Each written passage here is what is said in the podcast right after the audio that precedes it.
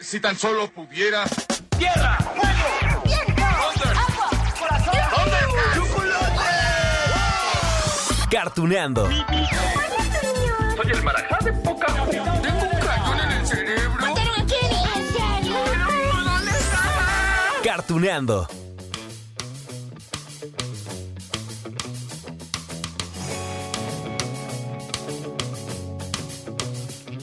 Hola, hola amigos de Cartuneando. Ay, vaya magia la que tendremos en el capítulo de hoy. Y no, no vamos a hablar de una serie animada de brujas o de hechiceros, no. No se trata de esa magia, sino más bien de la magia que sale de los libros y que nos pone a imaginar, a viajar a todo tipo de mundos, de aventuras. ¿Y saben qué es lo mejor de todo? Que la serie de la que hablaremos hoy es una producción mexicana. ¡Ja, ja, eh! Y aunque no es animada, bueno, sí nos puso a imaginar, a soñar y además aprendimos en serio. Bueno, yo sí lo hice. Miren, para presentarles la serie, les voy a dejar su canción inicial porque creo que, bueno, es que es su mejor carta de presentación. Estoy seguro que enseguida van a llegar los recuerdos a su mente, así que amigos, abran la imaginación. En los libros hallarás el tesoro del saber. Para ti todo será. Ah, en los libros hallarás. tururú. Sí se acordaba, ¿no? El tesoro del saber. Uf, ¿cuántos años de esta serie? Bueno, es que fue creada en 1982, es decir, que en este 2022 se cumplen 40 años. Imagínense, aunque bueno, Dicen ahí, su estreno oficial fue en 1984, ahorita les explico, y tuvo 250 episodios al aire, o sea, pues sí, sí, tuvo un montón de éxito. A ver, les cuento entonces. El Tesoro del Saber fue creado por la misma productora, escritora, compositora, guionista también que nos regaló Odisea Burbujas, es decir, la señora Silvia Roche. Ya, ya platicamos con ella. Vayan, por favor, a ese capítulo de Odisea Burbujas que a mí me sigue sacando lagrimita Remy. Bien, allá en los años 80, Burbujas tuvo pues un éxito increíble, ya lo platicamos, pero la serie pues llegaba a su final ya en 1984 y lo que pasó fue que los ejecutivos de Televisa le pidieron ¿no? a la señora doña Silvia que por favor, ay por favor, creara otra serie que también estuviera dirigida a los niños, aunque en realidad a toda la familia, ¿no? Y que presentara canciones, así como en burbujas, y, y- y que aparte no se olvidara de ese gran elemento que hizo un éxito a Odisea Burbujas, es decir, la imaginación. Por supuesto que la señora Silvia Roche pues ya tenía en mente para ese entonces un montón de propuestas, ¿no? Como lo sigue haciendo ahora, ya platicaremos también de eso después. Bueno, enseguida surgió El Tesoro del Saber en 1982, aunque les digo el, estreno oficial pues fue en el 84, donde conocimos a, a ver, ¿se acuerdan? Don Biblioteco, que vivía en una granja rodeado, que sí, de animales, de frutas, verduras y por supuesto, su nieta Marilú. Por Sócrates. Hola niños. Precisamente estaba buscando un buen tema. ¿Y no lo encuentras, abuelito? Este es... eh, sí, sí. Es que hay tantos y tan interesantes. Pues mientras lo encuentra, les voy a decir una adivinanza. ¿Quieren? Oh, sí. Bueno, aquello era una delicia. Escuchar cuentos, relatos, partes de alguna novela interesante, saber de ciencia también. Nos hablaron de los agujeros negros, por ejemplo. Ah, bueno, porque todo esto, amigos de Cartuneando, todo esto, toda esta magia está en los libros. Y bueno, vamos a recordar lo que vimos entonces en el Tesoro del Saber. Ya quedamos, ¿no? Todo ocurría en la granja de Don Biblioteco fungía como maestro, como un profesor en cada uno de los capítulos. 250 episodios, lo recordamos. Y claro que tenía alumnos. Ellos eran estos animales, las, las frutas, las verduras que estaban en la granja, que eran muñecos y títeres de peluche. Así, bueno, tenemos personajes como Cocol, era un coco.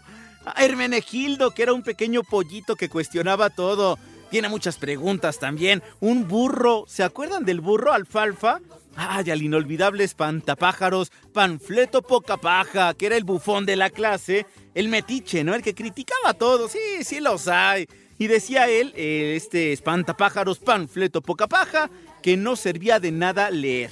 A ver, a ver, un bu para panfleto, ¿no? Claro que sirve de muchísimo leer. Y mientras ustedes lo abuchean, amigos de Cartuneando, vamos a recordar un poco más de cada uno de estos personajes. Me dicen que hay un maestro retirado de nombre... Don Biblioteco. Sí, que habla sobre temas poco aptos para niños, acompañado de varios animaluchos, plantuchas. Y sucede que fui yo, Panfleto Poca Paja, quien le mandó esos informes. Todo lo que se habla aquí es tan aburrido. sí, bueno, es que si escuchan esto que les estamos poniendo del tesoro del saber, ustedes dirán, ah, qué antiguo se escucha. Pues sí, así son los recuerdos a veces, ¿no? No están en HD, pero bueno, es que estamos hablando de una serie de alrededor de 40 años. En fin, todas las tardes, don Biblioteco sacaba de su baúl un libro. Y allí estaba el tesoro del saber. Y, les contaba a sus alumnos todo acerca de ese libro. ¿Quién lo escribió? Eh, ¿De qué trataba, por supuesto? Leí algunas páginas, a veces el contexto también. No sé si hablaban de William Shakespeare. ¿En qué año vivió William Shakespeare? Si hablaban de algún otro autor también y hacía reflexionar a, los animalitos, sí a las frutas, a las verduras, pero sobre todo a los otros alumnos que estábamos sentados nosotros en nuestras sillas, en el suelo, en la cama, donde fuera. Nosotros éramos los alumnos y sacábamos también algunas referencias, ¿no? bueno, a veces abordaba temas de ciencias sociales, de ciencias naturales, de matemáticas, bueno, de historia también. y había de todo un poco y claro, es que en los libros hallamos de todo, así dice la canción. Amiguitos, hoy les tengo un tema apasionante, interesantísimo, misterioso. No, no, no voy a contar un cuento de miedo, no. Les voy a hablar de los misteriosos y fascinantes agujeros negros. Y no, no, no crean que esa era toda la magia. Mm, mm porque los alumnos, o sea, los animales, las frutas, las verduras y nosotros relacionábamos pues con el entorno, ¿no? Todas las canciones también había canciones que a veces uno se aprendía, eran canciones cortas con relación a lo que se iba aprendiendo con el día a día para reforzar nuestro conocimiento. Eh, formulaban preguntas chistosas de la vida del autor, de la época en la que vivió también, sobre el significado de una que otra palabra, por ejemplo, aprendíamos. Y entonces eh, todo lo que se nos ocurriera, lo que venía a nuestra mente, pues estaba allí para ser preguntado, pero sobre todo para encontrar una respuesta en los libros. Pero miren, ¿qué tal que para recordar aún más, pues revivimos a los personajes que vimos en esta serie, insisto, mexicana? ¡Eh!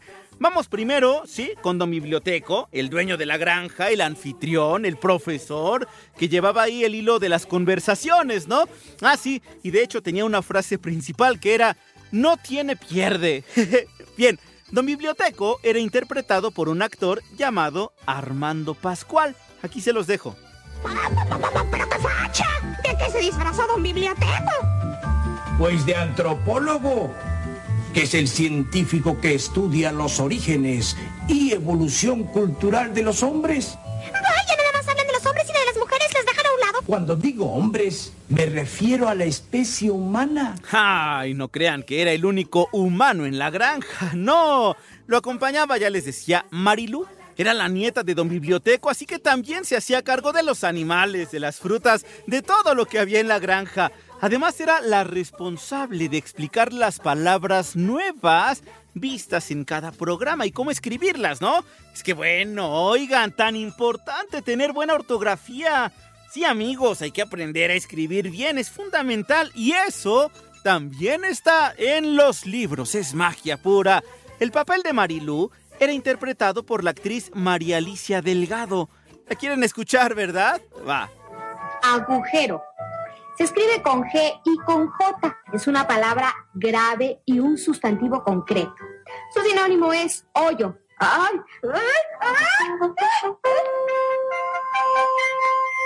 Y, todas las estrellas se convierten en agujeros negros al morir. Bueno, vamos con otro humano más. Se trata del cartero. Oigan, sí, es que son bien importantes, son fundamentales. Qué hermoso es recibir correspondencia, ¿no? Que no sean los estados de cuenta de las tiendas o de los bancos. Una cartita bien hecha. A ver, ¿cuándo? ¿Ustedes recibieron a lo mejor alguna carta? ¿Cuándo fue la última vez? Yo sí. Ya hace muchos años, desafortunadamente, pero qué importante lo que hacen los carteros.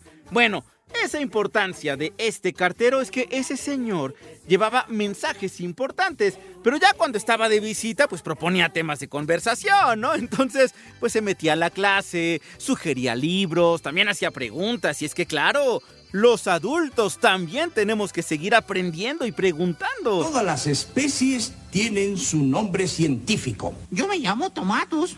Así es, Tomatonio. Y el nombre científico de la especie humana es Homo sapiens. ¿Y por qué eso del nombre científico, abuelito? Pues porque el nombre científico es en latín. Amigos de Cartoneando, ahora reviviremos algunos de estos alumnos de Don Biblioteco. Ah, pues sí, comenzamos por Panfleto Pocapaja, ¿no? Este espantapájaros gruñón, que resultaba que siempre se sentaba en la ventana porque decía que, que no le interesaba la clase y mejor veía para afuera. Ya saben, era el flojo, el alumno que pues le daba igual aprender o no. Sí, era la personificación de la ignorancia, pero era importante porque pues así es la vida misma, amigos, nos encontramos, no estamos exentos de toparnos con estas personas en todos lados, ¿eh? no solamente en las escuelas o en las clases o todo esto. Bueno, este espantapájaros fue interpretado por el actor Ricardo Pascual, eso en la primera temporada, porque hubo dos temporadas, es decir, en el 84. Y ya en la segunda temporada, un poquito más adelante en los 80 también, ¿quién creen que le dio vida al espantapájaros? Carlos Ignacio. ¿Se acuerdan de los programas de Anabel Ferreira? Bueno, pues allí estaba Carlos Ignacio, pero su espantapájaros ya era diferente. Era un poco más llenito, digamos, la actitud era distinta y entonces se llamaba Mucha Paja. Qué fácil es asustar a todos estos. ¿Qué es esto? ¡Un agujero negro! ¡Ay! Panfleto, ¿qué no te da vergüenza andar asustando a todos? Es, es que yo estaba jugando con mi círculo negro cuando ¡zas! Ay, ¿saben quién me caía muy bien? El burrito. Ay, el burrito de la granja. Es que era muy divertido, era alfalfa. Y tenía una amiga que se llamaba Clarisa, era una vaca. El burrito hacía las preguntas graciosas, ¿no? Sobre diferentes temas, mientras que la vaquita lo acompañaba en los comentarios, reforzaba el tema, sí repetía la lección, por ejemplo. Y aquí les va un dato que a mí, a mí se me hace interesante. Alfalfa era interpretado por Rodrigo de la Mora. ¿Quién era Rodrigo?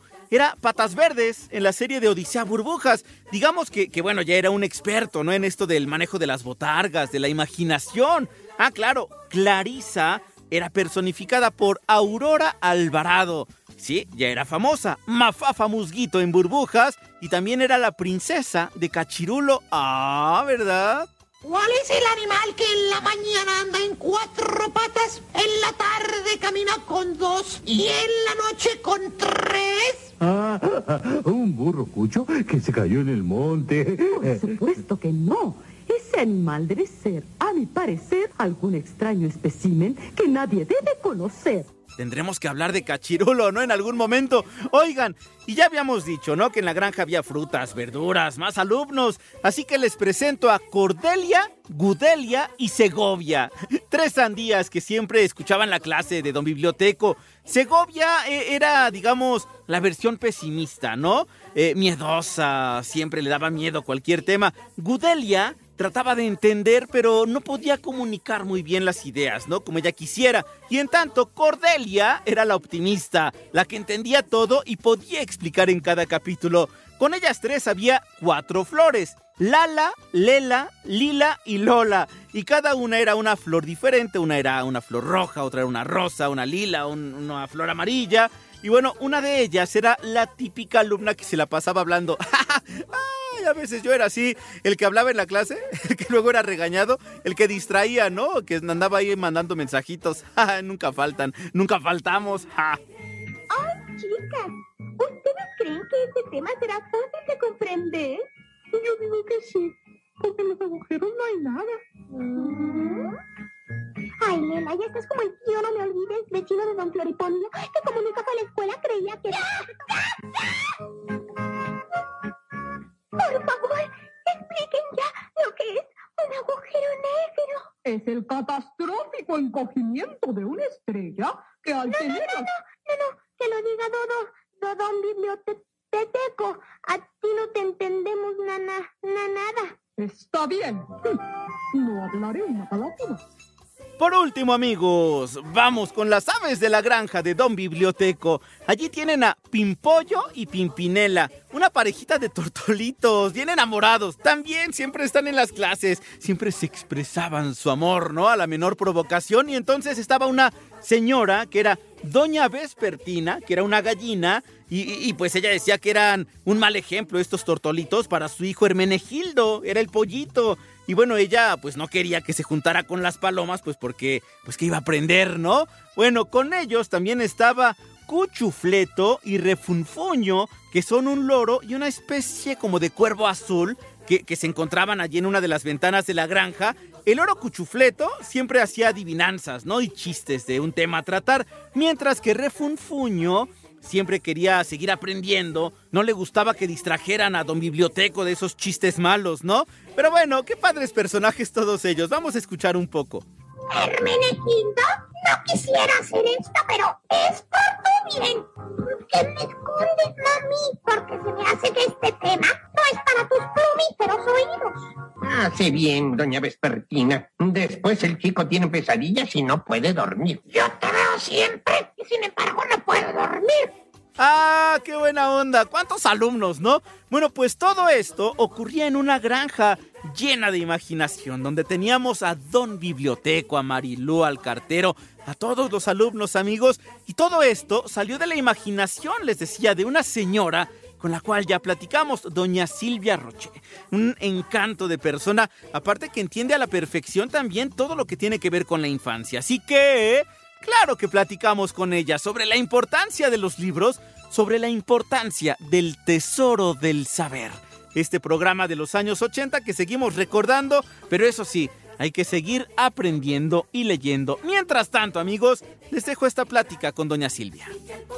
Las unas con otras parecen notas de una canción, de una y preciosa canción, de una alegre y preciosa canción.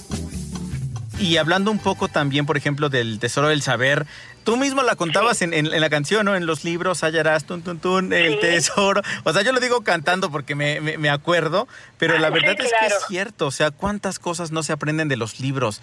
Y a Ah, veces, de, a veces de México se habla que no es un país de lectores, habrá quien diga que ahí no, vamos. No, no, no, fíjate que el libro es algo increíble.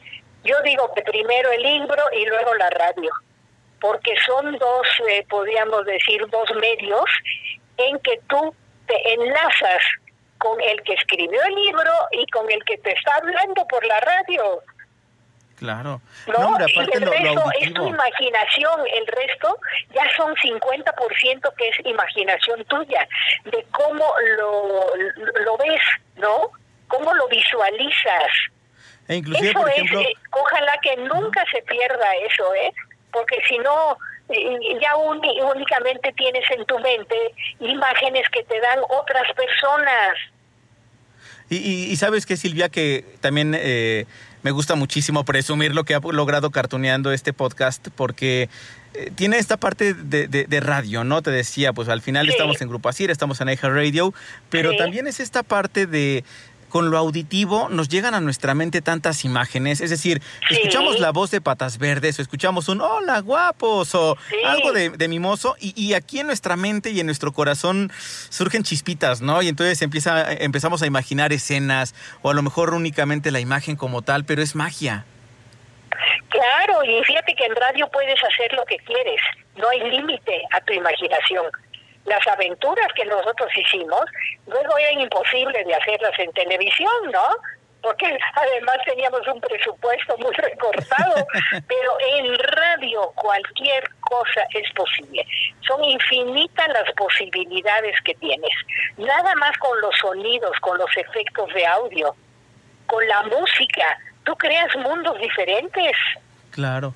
Y, y aparte yo insisto, en los libros hay un montón de posibilidades, eh, es decir, mejorar nuestro vocabulario en los libros, aprender nuevas Sí. historias en los libros, emocionarnos En en los libros. libros, por supuesto. Claro, ¿verdad?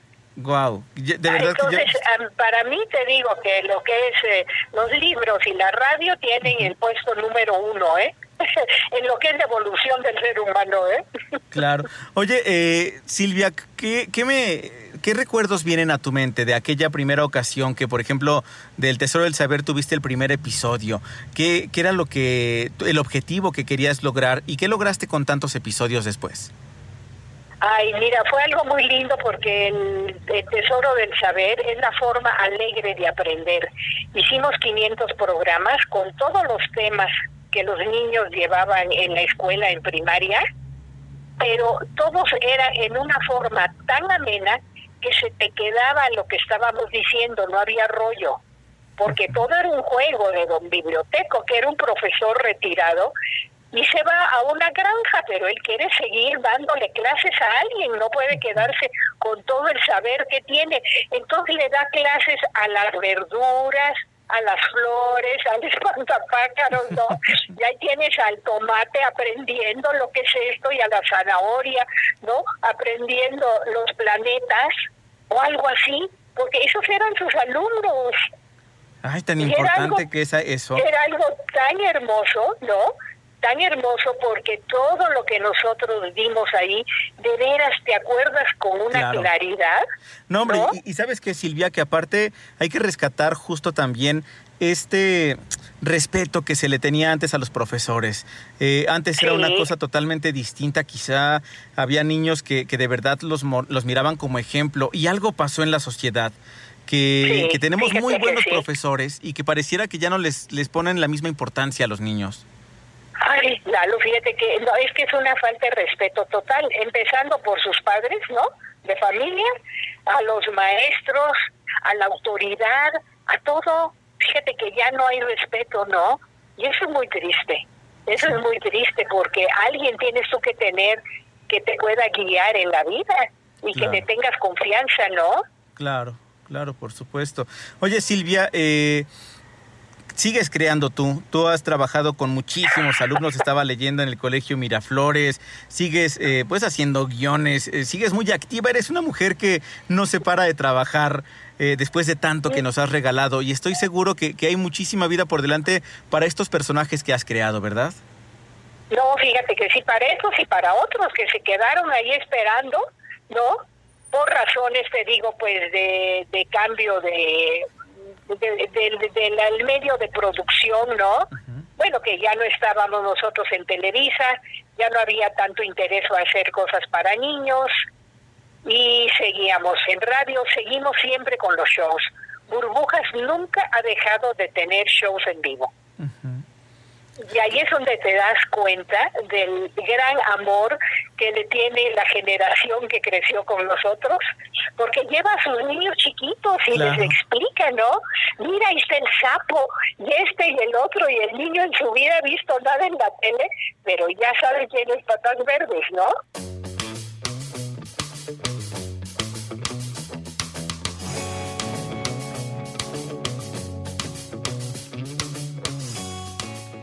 ¿Qué tal amigos de Cartuneando? Super padre, ¿no? La verdad es que sí, impulsa muchísimo esta plática, el haber recordado el tesoro del saber, pues para adentrarnos a los libros, a ver, retomen la lectura que a lo mejor habían dejado allí el año pasado, o, o ese libro que compraron y lo leyeron, ábranlo, de verdad, van a encontrar cosas interesantes, cosas nuevas, el tesoro del saber. Mientras tanto, amigos de Cartuneando, yo les dejo un gran beso, un gran abrazo, mucha salud para todos. Si alguno de ustedes en este momento está batallando contra esto del COVID-19, espero de verdad que sus síntomas sean leves y que pronto salgan adelante. Así que amigos, aquí nos esperamos en la próxima.